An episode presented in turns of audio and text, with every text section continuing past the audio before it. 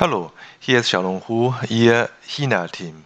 Sie hören jetzt eine Live-Aufnahme von der Veranstaltung First GBA Sino-German HR Conference.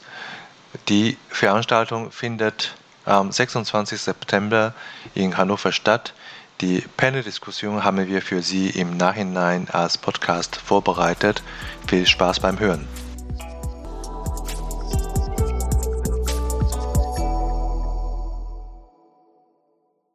Willkommen zu China Hotpot, Podcast für deutsche kleine und mittelständige Unternehmen für den Erfolg im chinesischen Markt. Mein Name ist Xiaolong Hu, Ihr Gastgeber.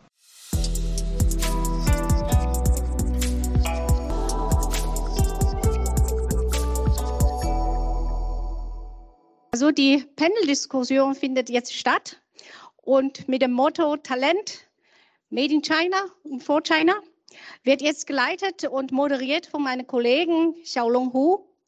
Xiao, äh, Xiaolong Hu ist der Geschäftsführer der China Team GmbH, also der Hauptorganisator der heutigen Veranstaltung.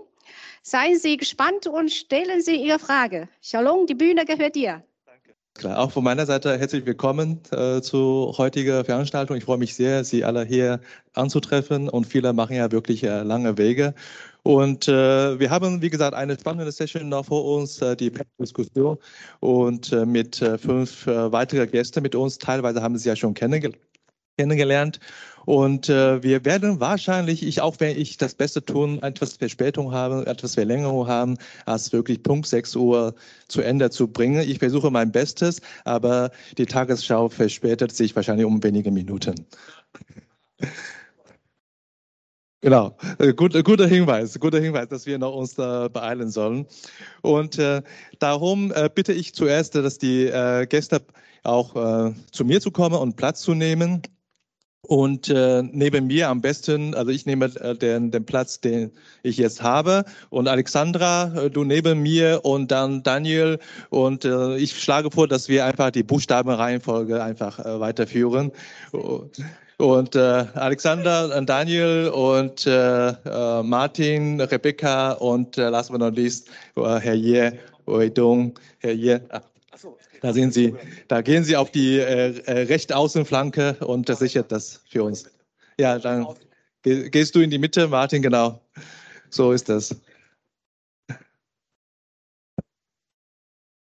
Ja, sehr schön. Wenn Daniel nochmal neben äh, Martin sitzen können und neben mir nicht den, die bezauberte Alexandra wäre, wäre super. Genau. super. Also die äh, Erstaufregung weg. Nachdem wir alle Platz genommen haben und äh, ihr könnt auch gerne euch äh, hinsetzen und ich mache mal vor.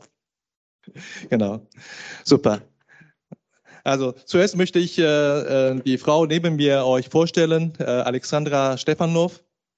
Äh, sie ist Sinologin und aktuell sehr, sehr aktiv als Promoter von äh, Chinas äh, digitaler Innovationen und mit der Initiative und Unternehmen China Impulse.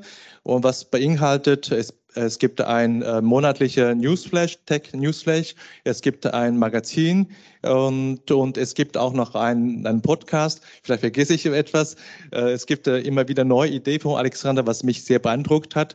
Heute äh, bin ich sehr froh, dass äh, Alexander heute bei uns ist. Sie vertritt die Meinung, dass die Mentalität chinesischer Mitarbeiter sind eigentlich unter anderem der Grund dafür, dass China mittlerweile Innovationsfabrik ist, aber auch für für die deutsche Unternehmen. Und das ist ganz wichtig. Meine erste Frage geht auch an Alexander, an dich. Und zwar, äh, was sind eigentlich die äh, Trends der Arbeitsmarkt der Generation Z in China? offensichtlich ich nicht mehr dazu gehöre. Und äh, die Generation Z, äh, wir haben vorhin schon gehört, 996, das ist ja das, was äh, äh, Fabian schon berichtet hat. Und ob das die gleiche Mental Arbeitsmentalität noch da ist. Und noch interessant ist zu wissen, welche Zusammenhänge siehst du, weil du ja ein Technik- äh, oder Trends-Expertin bist, wo siehst du eigentlich die Zusammenhänge zwischen die sozial, soziale Veränderung und die technologische Veränderung? Gibt es da die Zusammenhänge von diesen äh, Generation Z-Verhalten in China und die Technologietrends? Ja, vielen Dank für die Vorstellung, für die Einladung. Ich gehöre leider auch nicht mehr zur Gen Z, aber ich kann ein bisschen was dazu erzählen. Ich meine, wenn es um China geht, ist es ja sowieso allgemein sehr, sehr schwer beziehungsweise unmöglich zu sagen, es gibt die eine Generation und es gibt eine Generation, die äh, man verallgemeinern kann. Ähm, aber wenn man sich, eben weil es auch sehr große Unterschiede gibt zwischen den ländlichen Regionen, zwischen den Städten, das wissen auch alle, die uns heute zuhören, äh, sehr gut bestimmt. Ähm, aber, und deswegen kann man eben nicht von der einen Gen Z sprechen. Aber wenn man das ein bisschen verallgemeinern möchte und wenn man zum Beispiel auf die Städte eingeht, auf die Metropolen, auf Städte wie Shanghai und Shenzhen, dann könnte man schon sagen, dass man bei der Gen Z beobachten kann, dass sie sich schon der ja sogenannten westlichen Gen Z auch annähert, dass die Werte ähnlich sind, dass die ähm, jungen Generationen in China auch immer individualistischer werden, natürlich vor dem Hintergrund der chinesischen Traditionen, aber man merkt, dass sie eben im Arbeitskontext auch immer mehr die Work-Life-Balance haben möchten, die man auch aus äh, westlichen Unternehmen kennt. Und wir hatten ja vorhin schon ähm, über die 996 Arbeitswoche gehört das Arbeiten von 9 Uhr morgens bis 9 Uhr abends an sechs Tagen die Woche. Ähm, wir haben gehört, dass es in China keine klare Trennung gibt zwischen dem Privatleben und dem Berufsleben, weil man eben immer WeChat verwendet und fast immer den, den privaten Account. Und das ist eben etwas, was die Gen Z äh, nicht mehr möchte. Die Gen Z möchte e, eben, wie man das auch hier in der sogenannten westlichen Welt beobachten kann, mehr Work-Life-Balance. Sie wollen eine klare Trennung haben zwischen dem privaten und dem beruflichen. Das hängt eben auch mit der Digitalisierung zusammen, weil alles, weil der gesamte Alltag in China so viel digitalisierter ist als äh, hier bei uns zum Beispiel merkt man auch ganz, ganz stark, dass sich die jungen Leute auch sehr nach äh, Entdigitalisierung sehen, dass eben eine Gegenbewegung entsteht, dass sie auch sehr äh, ja die das Dorfleben äh, sich nach dem Dorfleben sehen, dass sie sehr viele Videos auf den sozialen Plattformen in China ähm, von Leuten äh, anschauen, die auf dem Dorf leben, die ein einfaches Leben haben. Ähm, also das kann man auf jeden Fall beobachten, eben Work-Life-Balance, bisschen diese Entkopplung auch von diesem digitalen Alltag. Zum Teil, natürlich kann man das auch nicht so pauschal sagen, aber das sind ein paar Beobachtungen. Und was man ganz, ganz stark sehen kann, ähm, Sie haben vielleicht auch schon gehört, dass die Jugendarbeitslosigkeit gerade in China sehr, sehr hoch ist. Die liegt mittlerweile bei fast 20 Prozent. Also sehr, sehr viele von diesen vielen Absolventen, von denen wir am Anfang gehört haben, finden keinen Job. Und deswegen entsteht auch ganz, ganz stark eine Art Desillusionierung, ähm, eben weil sie keinen Job bekommen, weil sie merken, sie können sich in den Großstädten keine Wohnung mehr leisten ähm, weil sie eben ganz, ganz viel äh, auch diese, äh, diesen Wettbewerb, diese Konkurrenz nicht mehr mitmachen wollen, die es früher schon gab. Also da gibt es äh, mit dem chinesischen Begriff äh, Tangping, also flach liegen, wie das übersetzt wird.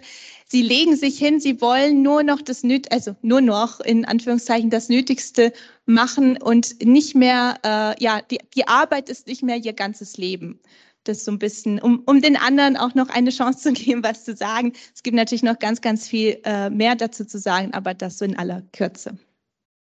Ja, Danke, Alexandra, sehr wichtig. Also auch für die Zuschauer äh, und Zuhörer äh, im Netz äh, merken Sie sich nicht flach legen, sondern flach liegen. Das ist ein ganz wichtiges Element, was hier nochmal unter, unter, untermauern müssen. Ähm, ja, also China ist, wie gesagt, sehr, sehr komplex. Ja, China ist ja so groß wie, wie Europa von der Fläche her, dreimal so viele Einwohner. Insofern ist es sehr, sehr schwer, über so ein Thema HR, einen Trends mit einfachen Worten zusammen zu zu beschreiben. Alles, was wir heute gehört haben von Experten, sind alle wahr. Und das entspricht auch meiner Erfahrung. Wenn jemand mich fragt, wie, wie ist China, dann ist mir erstmal äh, Worte weg und sage, wie viel Zeit hast du denn? Das ist ja äh, ist sehr, sehr schwer mit einem Wort äh, zu fassen. Aber diese, diese Herausforderung hat die chinesische Regierung. Die macht ja jede, äh, alle fünf Jahre eine Fünfjahresplanung für die Steuerung und für das Governance von äh, einem großen Land wie China. Und äh, dazu haben wir auch einen Experten, was nicht so danach aussieht, aber da ist er wirklich ein Experte, der Daniel, der Daniel Frerichs und Vertreter von äh, Huangpu District hier in Europa, Europa äh, Director. Und Daniel, was ist eigentlich deine Beobachtung und die soziale, äh, gesellschaftliche Veränderung hast du ja von Alexandra berichtet bekommen. Und wo siehst du äh, jetzt äh, die Reflexion aus der Fünfjahresplanung von chinesischer Regierung als, als Steuerung, als ergänzende Politik äh, für diese Arbeitsmarktsituation und äh, Ressourcensituation? Ja, ähm, vielen Dank. Hallo auch von meiner Seite. Ähm, ich werde äh, euch und Ihnen jetzt ersparen, äh, den Fünfjahresplan zu kommentieren. ähm, aber ich, ich erzähle jetzt mal ein bisschen aus, aus unserer Perspektive ähm, oder ich hole mal ein bisschen aus. Ich bin vor fast zehn Jahren das erste Mal nach China gekommen, habe dann in verschiedenen Industrien gearbeitet. Ähm, und äh, in den Jahren, alle, die China-Erfahrung haben und China kennen, gab es immer wieder mal die Diskussion, gibt's, äh, wird die Real Estate Bubble bursten oder kriegt man die Currency in den Griff und so weiter. Und ich habe damals schon immer gesagt, ich glaube, das größte Problem und jeder, der sich in China ein bisschen auskennt, es kennt sich niemand vollkommen aus, wie du schon gesagt hast, der lügt. Aber wer sich auskennt, weiß, dass das Talent Gap, und das ist nicht nur bei den Wissenschaftlern so, sondern gerade auch bei Ingenieuren, und das hat nichts mit der Ausbildung zu tun oder Intelligenz, sondern schlichtweg mit Erfahrung. Ähm, das ist der, das größte Bottleneck, das China hat auf dem Weg zu Made in China 2025. Ähm, und wenn wir uns, da müssen wir uns immer ehrlich machen, Peter Heles hat es vorhin auch gesagt, es gibt einen riesen Battle um Talents, wissenschaftliche Talents, aber ich mache mal ein anderes Beispiel. Wenn Sie in eine Küchenproduktion reinlaufen, die 100 Millionen Euro Homag-Maschinen, neueste Maschinen stehen haben und dann stehen 24 Jahre alte Bachelorstudenten, also mit Abschluss, an den Maschinen. Und das Problem ist nicht, dass die noch nie was von äh, Maschinenmaintenance oder Tooling-Strategie gehört haben, sondern da gibt es auch fast niemanden, der das, denen das zeigen kann, weil schlichtweg so wenig Leute da sind, die so viel Erfahrung haben oder so alt sind schlichtweg. So, also äh, lange Rede, kurzer Sinn, das Government ist sich, also das sind auch schlaue Leute, die können, machen sich die Gedanken auch. Ähm, und für uns ist es unser Team, das ja auch heute hier ist. Und heute Morgen hatten wir hier eine, eine kleine Jobfair zusammen mit den Uni, äh, Studenten von der Uni Hannover. Äh, ist die ganze Debatte, die Martin auch aufgezeigt hat, äh, ziemlich äh, spannend weil gerade wir dieses Jahr angefangen haben und auch den Auftrag bekommen haben, mehr auf Talente zuzugehen und wirklich proaktiv Talente anzuwerben beziehungsweise Talente zu finden. Äh, nicht fürs Government, sondern für unsere Unternehmen, für unseren Standort. Also schlichtweg Standortmarketing, wie das jeder hier äh, in Europa auch macht. Sie sehen da drüben die ganzen offenen Job, äh, Jobs, die es da gibt in unserem Distrikt. Ähm, und äh, ja, das äh, ist das eine. Also es werden gerade Plattformen auch für, also nicht nur auf der wissenschaftlichen Ebene, wie Professor Sachsmeier erwähnt hat, sondern wirklich auch für Engineering, äh, im RD, im Biomedizin. Huangpo ist sehr stark im Biomedizin. Ähm, ausgerollt. Wir haben jetzt eine eigene, eine eigene Plattform sogar entwickelt, wo die Jobs aus unserem Distrikt gesammelt werden. Das sind fast 1000 offene Stellen wir haben 4000 internationale Unternehmen bei uns. Das sind jetzt, ist nur ein Bruchteil bis jetzt drauf. Ähm, dann haben Sie Unternehmen, die haben Personalpläne, die wachsen äh, im Semiconductor-Bereich. Erstes Jahr 800 Leute, zweites Jahr 1000 Leute, drittes Jahr 500 Leute, viertes Jahr kein Scheiß. Also das ist echt, echt die Planung, ja.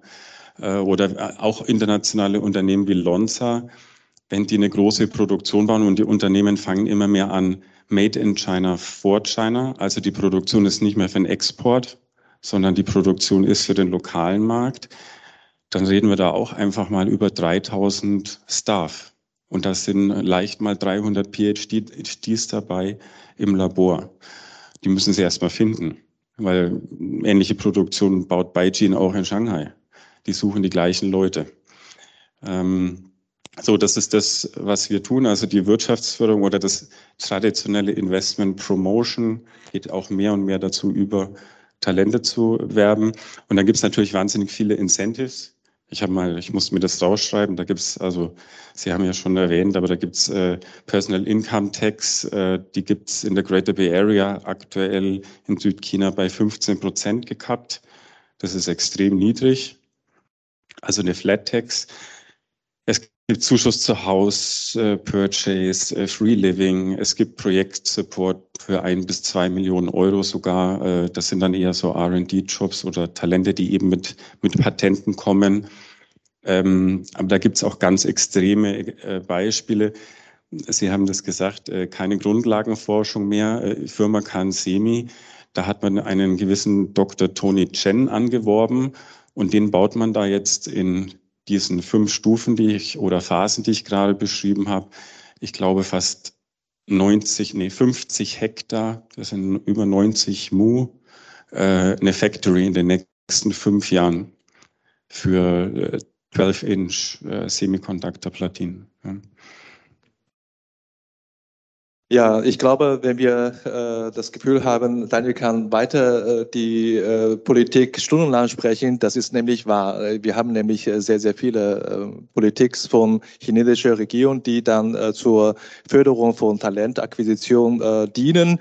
Und äh, wir haben heute natürlich die Situation, dass auch nicht nur die chinesischen Unternehmen äh, haben den Markt zu bearbeiten, sondern auch die deutschen Unternehmen, die sehen den Markt Air China ja auch. Und wie nicht nur, äh, dass man, wir sind in einer Messestadt, dass man in der Messe sich kennenlernen, äh, dass die Geschäftschance mal äh, kennenlernt, aber man möchte auch wirklich in den Markt rein. Und wenn man in den Markt reingeht, tendiert man doch dazu, dass man eigene Leute äh, mitnimmt äh, nach China.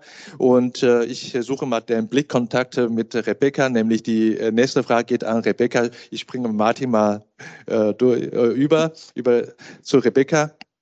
Und Rebecca Lübke, äh, Lüppe ist äh, Expertin äh, für Expert Management und Lüppen, Entschuldigung, Lüppen ist Expertin für Expert Management und gleichzeitig Life Coach für weibliche Führungskräfte, aber auch für männliche haben wir vorhin auch nochmal geklärt. Und ähm, ich habe Re Rebecca kennengelernt als Personalexpertin, Expert Experte oder Expertin für das Thema ähm, äh, Coaching für Führungskräfte, aber gleichzeitig ist Rebecca eigentlich selber als äh, Personaler tätig gewesen und in internationalen Unternehmen äh, 13 Jahre im Ausland, wie ich äh, richtig in Erinnerung habe, davon China, Slowakei und Tschechien. Und äh, sie hat jetzt nicht nur mit China zu tun, aber als ich sie ge äh, gefragt habe, ob sie äh, Panel-Expertin sein möchte, da sagt sie, ja, ich habe richtig Bock auf China. Also die Verbindung zu China ist also sehr, sehr stark. Und äh, daher, äh, Rebecca, vielleicht kannst du ein bisschen die Grundlage für die Gäste. Heute haben wir ja relativ äh, äh, ein heterogenes äh, Publikum. Äh, die Grundlage dafür, was ist eigentlich äh, der Unterschied äh, genau zwischen Local Experts und Experts? Wir haben ja heute ein, einige Male diese, diese Begrifflichkeit Local Experts und Experts. Und gleichzeitig kannst du uns vielleicht nochmal erklären, einige sind ja euer, deine Kunden und äh, gerade die Experts und Local Experts in den letzten drei Jahren Covid-Zeit, was haben sie Sie so in China erlebt, alles was so mit der Covid-Situation äh, zusammenhängt? Ich versuche das mal zu beantworten. Ähm, eigentlich hat Herr Tian, ist der Name das ja vorhin auch schon sehr gut dargestellt, also den Unterschied zwischen einem Expert und einem Local Expert. Der, der generelle Unterschied ist, bei einem Expert habe ich im Prinzip einen Vertrag mit einem Arbeitgeber im Ausland, ja, zum Beispiel in Deutschland, und dann wird der Mitarbeiter entsendet nach China oder in ein anderes Land damit einhergehen dann bestimmte Gehaltspakete, bestimmte Vertragsbedingungen und so weiter und so fort. Das Ziel ist es natürlich, dass dieser Mitarbeiter eine gewisse Aufgabe in China dann für Zeit X erfüllt und dann aber auch zurückgeht in die Heimat, ja. Äh, das ist eigentlich das Ziel dabei. Und dann, was wir eigentlich vor Corona gesehen haben, ist, dass es eigentlich eine steigende Anzahl, korrigieren Sie mich, wenn Sie das anders erlebt haben, von sogenannten Local Experts gab. Also eigentlich ähm, MitarbeiterInnen, die man äh, rekrutiert hat, auf dem chinesischen Arbeitsmarkt, die zum Beispiel in China studiert haben und dann auch in China bleiben wollten, die man dann lokal eingestellt hat. Oder auch aus dem Ausland eingestellt hat, aber zu lokalen Bedingungen in China. Oder aber die PartnerInnen von Expats sind. So bin ich zum Beispiel an meinen Local Expert Vertrag damals in China gekommen und dann eben sich lokal anstellen lassen. Das heißt, es sind ganz normale lokale Arbeitsverträge mit häufig aber auch bestimmten Vertragsbestandteilen Local Plus, wie zum Beispiel ein Zuschuss zum Housing, zur Schule der Kinder und solche Geschichten.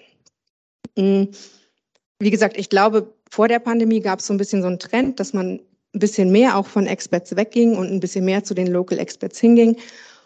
Und ähm, ja, in der Corona-Krise ging eigentlich beides dann so ein bisschen zurück. Also Sie haben vorhin von diesem Exodus geredet und das betrifft natürlich vor allen Dingen solche Fachkräfte, egal ob local oder Experts, die mit Familie dann vor Ort waren, ne? weil in dem Moment wurde es einfach total schwierig für die Menschen, diese Sache zu handeln, zu managen. Im ersten Lockdown war das so, das passierte ja eigentlich während Chinese New Year. Traditionellerweise sind da häufig die Ehepartnerinnen mit den Kindern gerade im Urlaub gewesen, als dieser Lockdown passierte, was zu der Situation geführt hat, dass ähm, ganz viele Familien relativ lange getrennt waren. Also die Kinder und die Frauen waren sozusagen in Deutschland mehr oder weniger festgenagelt in Anführungszeichen und die Männer häufig waren dann eben in China mit ihrer Arbeit sozusagen festgelegt. Das führte dann auch dazu, dass teilweise dann die Kinder Homeschooling in Deutschland aus China heraus mit dem entsprechenden, mit der entsprechenden Zeitverschiebung und solche Dinge gemacht haben. Dann irgendwann die ähm, Familien auch dazu übergegangen sind, die Kinder wieder in die deutschen Schulen zurück zu integrieren, einfach um dem auch so ein bisschen aus dem Wege zu gehen, ist dann ganz unklar war, wann wie wo die Familien sich wiedersehen. Und dann hat es so eine gewisse Entspannung gegeben, als man dann wieder ein bisschen mehr reisen konnte. Aber es war ja die ganze Zeit so, dass im Endeffekt, wenn man reisen wollte, musste man entsprechende Quarantäne auf sich nehmen. Und das ist ja eigentlich immer noch der Fall. Und Quarantäne mit Kleinkindern, Quarantäne mit Jugendlichen ist eigentlich auch irgendwie eine Herausforderung. So haben mir zumindest viele Mütter das geschildert. Wir sind dem ja quasi so ein bisschen entgangen.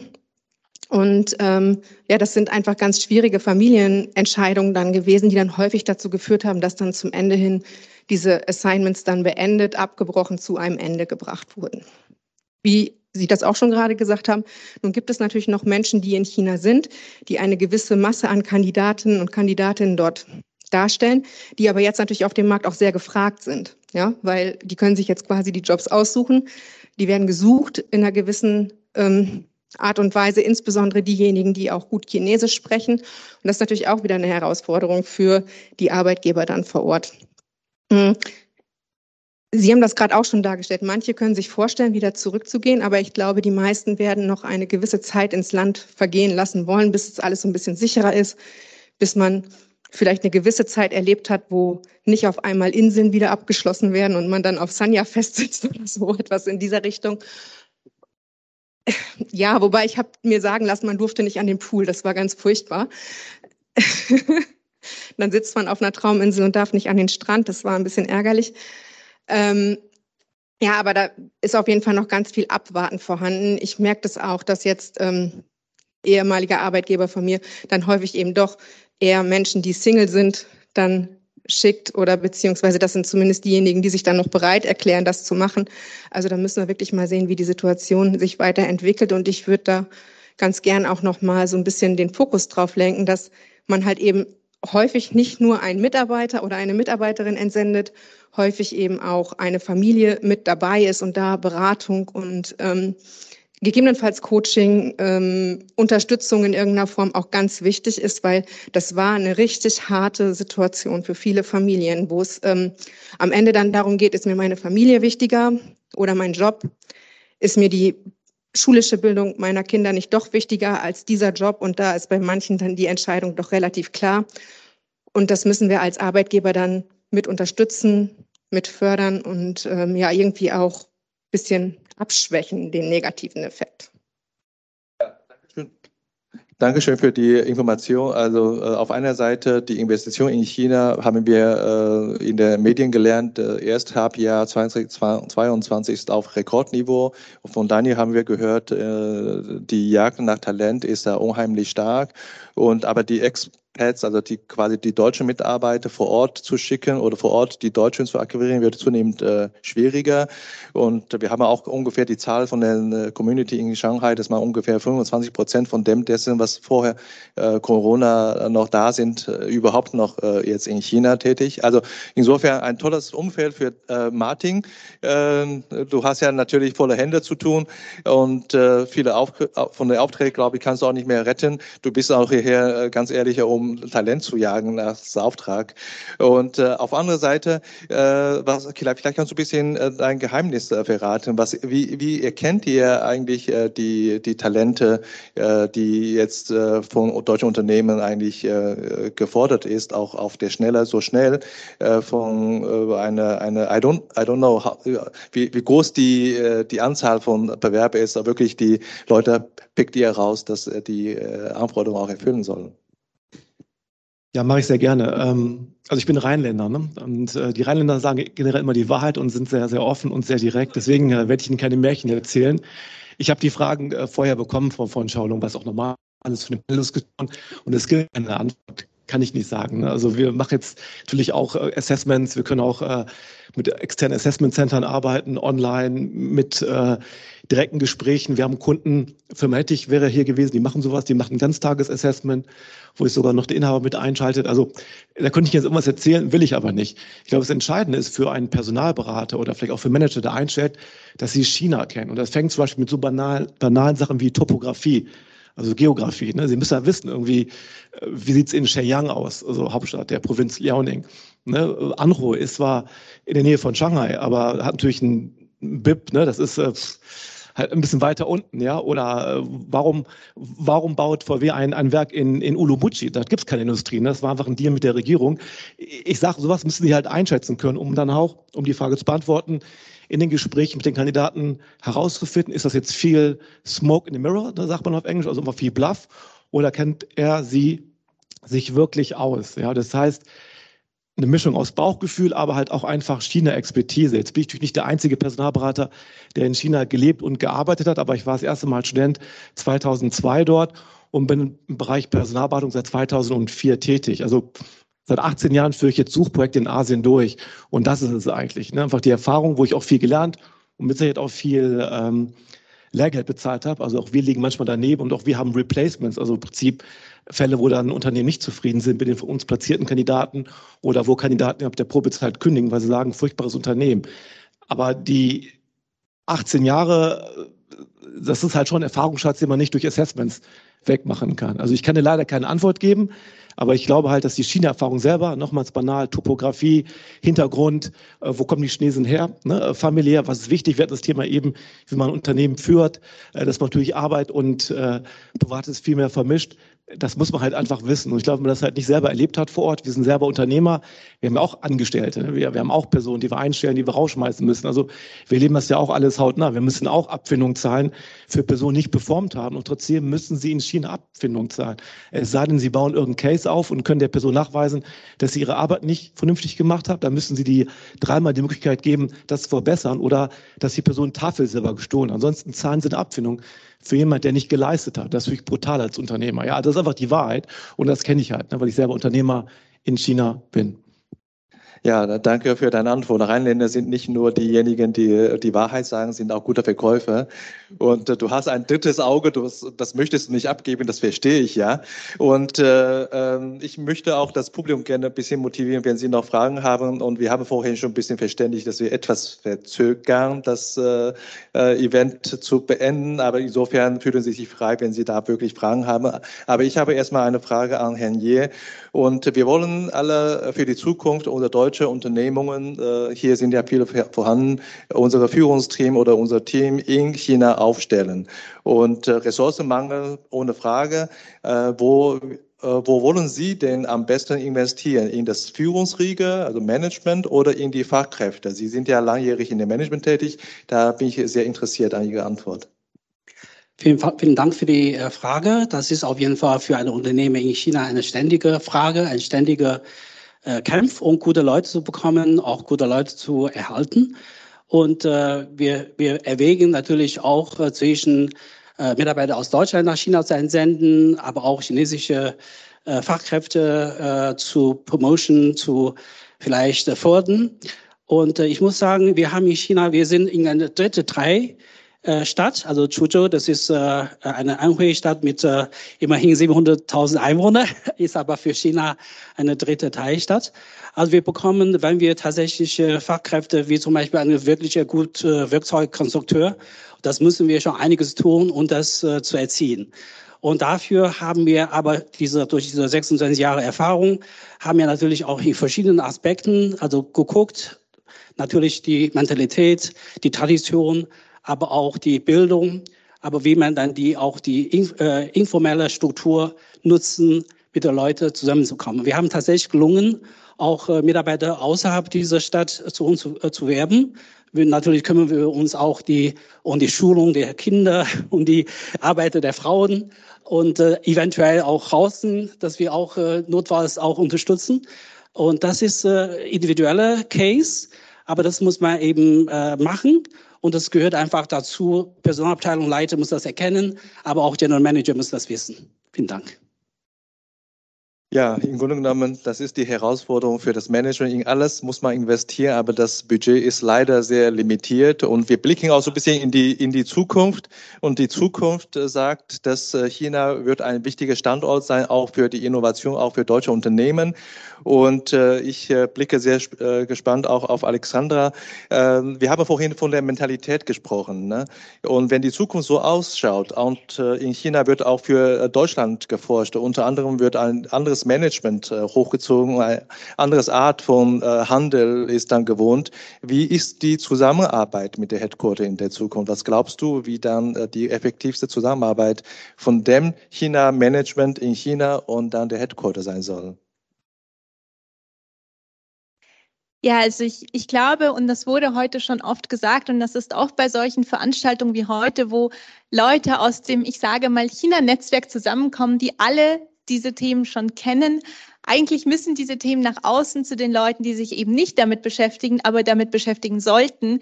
Das wurde eben ja auch in den Vorträgen genannt. Äh, Stichwort China-Kompetenz und Stichwort Mitarbeiter in Deutschland, die sich mit China mehr auskennen als nur mit Shanghai, Shenzhen, Beijing. Ähm, ich glaube, das ist eben sehr, sehr wichtig. Und die negative Stimmung, die zurzeit herrscht, die wurde ja auch schon angesprochen. Das ist ja immer das, wofür wir alle, die hier im Raum sind, wahrscheinlich plädieren. Und das muss einfach mehr nach außen dringen, ähm, dass man sich eben, dass man nicht drum herum kommt, sich mit China zu beschäftigen. Wir haben heute auch schon gehört, ähm, Produktionsstandorte kann man vielleicht auch woanders suchen in Asien, aber als Absatzmarkt und überhaupt auch für ganz, ganz viele Abhängigkeiten an Rohstoffen und so weiter, die wir von China haben, da gibt's der Alternative ist es, glaube ich, vor allem jetzt aus der Perspektive aus Deutschland heraus sehr, sehr wichtig, dass sich hier auch die, die Manager, die Unternehmen mit diesem China-Wissen auseinandersetzen und auch im, entweder im Unternehmen selbst Leute haben, die sich damit auskennen oder eben auch bereit, dafür bereit sind, äh, interkulturelle Trainer einzustellen oder eben äh, die Leute zu Trainings und Weiterbilden zu schicken, um eben auch diesen Dialog zu fördern. Und ich glaube, dass es, ich glaube, China oder chinesische Mitarbeiter und Manager wissen viel, viel mehr über Deutschland und Europa, als wir über China wissen. Deswegen spreche ich vor allem aus dieser deutschen Perspektive, weil ich glaube, dass man sich in China durchaus mehr mit Europa oder in dem Fall mit Deutschland beschäftigt. Und äh, deswegen ist es umso wichtiger in der heutigen Situation, wo das Image so kippt, wo die Beziehungen äh, sich verschlechtern, äh, augenscheinlich, wo die Fronten immer verhärteter sind, dass man hier in Deutschland eben nicht sagt, ach, China interessiert mich nicht und ich muss mich ja gar nicht damit beschäftigen, weil ich dort lokale Mitarbeiter habe, sondern dass man sich hier auch eben im Headquarter mit diesen Themen und mit China eben mit dem China-Verständnis auseinandersetzt. Dankeschön. Dem ist nichts hinzuzufügen. Ich äh, gucke nochmal in die Runde fragend bezüglich äh, Kommentar und Erfahrungsaustausch und vielleicht äh, virtuell ist das nicht der Fall. Da wage ich mal heute als Moderator die Panel einmal zusammenzufassen. Und zwar, wir sind äh, alle bewusst, China ist nach wie vor wichtig äh, für deutsche Unternehmen, auch in heutiger schwieriger Zeit. Und äh, in einer Messestadt wie Hannover sind wir gewohnt, dass alle Welt zu Deutschland kommt. Aber wir müssen auch in, nach China in die Märkte, wo auch wirklich alles geschehen werden. Und dafür brauchen wir Ressourcen. Und die Ressourcen, Human Ressourcen, ist im Moment sehr schwer zu akquirieren. Expats kommen äh, nach Europa zurück, die werden nicht so schnell wieder zurück nach China. Und äh, lokale äh, Recruiting wäre ohne Marketing nicht machbar. Und äh, das dritte ist äh, lokale äh, Management aus China, die Schildkröte zu akquirieren, jetzt äh, zurück nach, äh, äh, nach China ist auch nicht so ganz leicht. Wir sehen hier über 100 Jobs und äh, ähm, wahrscheinlich nicht so viele Teilnehmer. Das zeigt ja schon, dass da wirklich sehr schwer ist, wie wenig die breite Talente sind, jetzt nach China zurückzugehen. Und insofern haben wir versucht, heute das komplexe Thema etwas für Sie zu behandeln, so dass für durchaus sehr äh, heterogene äh, äh, Teilnehmer äh, alle was mitzunehmen geben. Für die, diejenigen, die sehr viele China-Erfahrung haben, fühlen sich wahrscheinlich in ihrer Erfahrung bestätigt. Und für die, die vielleicht äh, noch den Weg nach China äh, wagen, dann gibt es äh, heute genügend Impulse, um das bei Ihrer Initiative zu bleiben. Und äh, es gibt natürlich noch mehr. Also wir sprechen auch heute über Trends wie Beteiligung der chinesischen Führungskräfte an deutsche Mittelstandsunternehmen.